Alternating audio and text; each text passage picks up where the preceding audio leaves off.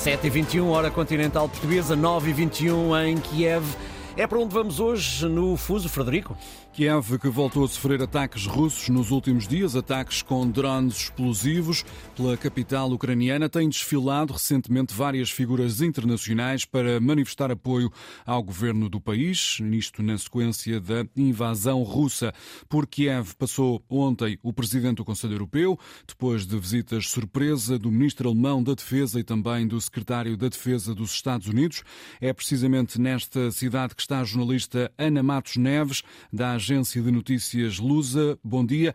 Os líderes internacionais parecem querer redirecionar holofotes para a causa ucraniana, que tem perdido bastante espaço mediático durante o último mês e meio.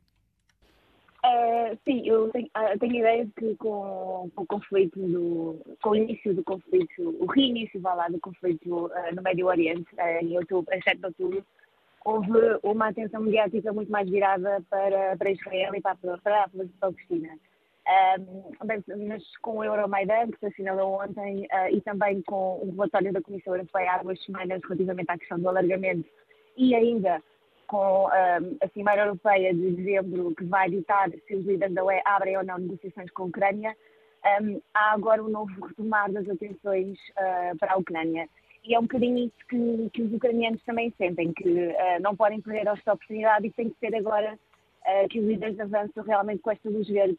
E estamos, Ana Matos Neves, a cerca de três semanas dos líderes europeus decidirem sobre o início de negociações de alargamento da União à Ucrânia. Este é também um tema aguardado com expectativa aí no país? Sim, é, é aguardado com bastante expectativa e aquilo que os, que os ucranianos dizem claramente é nós estamos prontos, portanto agora está do vosso lado. Um, eles dizem, nós tivemos alguns encontros com, com membros do governo ucraniano e aquilo que eles dizem é que realmente uh, confiam e esperam que haja um aval, uh, mas que internamente uh, já, já, está tudo a ser feito para que, para que isso aconteça, ou seja, já foram tomadas todas as decisões internas para isso acontecer, um, já existe alguma interligação com a União Europeia um, ao nível energético, ao nível digital e também, por exemplo, ao nível um, ecológico, alguns programas uh, verdes um, que têm em comum. e eles dizem que, que vão fazer tudo uh, para cumprir uh, os, as recomendações do Shell e também para vir a cumprir os, os, critérios de Copenhaga para com vista à entrada na União Europeia.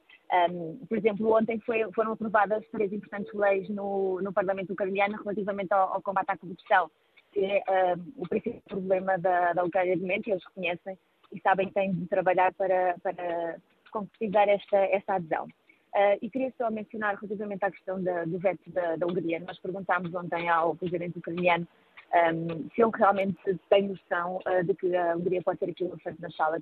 E aquilo que ele disse é que todos podem ser um elefante na sala. Um bocadinho a dizer que não há um problema direto com a, com a Hungria, pelo menos que que tenha noção de momento, mas que realmente as dificuldades políticas podem vir uh, de onde ele menos espera. Uh, apesar de ele mostrar algum otimismo, disse que não, não toma nada como garantido e aquilo que ele apelou é que haja vontade política por parte da União Europeia para que realmente uh, seja dado esta, este aval no Conselho Europeu de Dezembro, porque eh, não acontecendo isso, ehm, será dada uma vitória à, Rússia.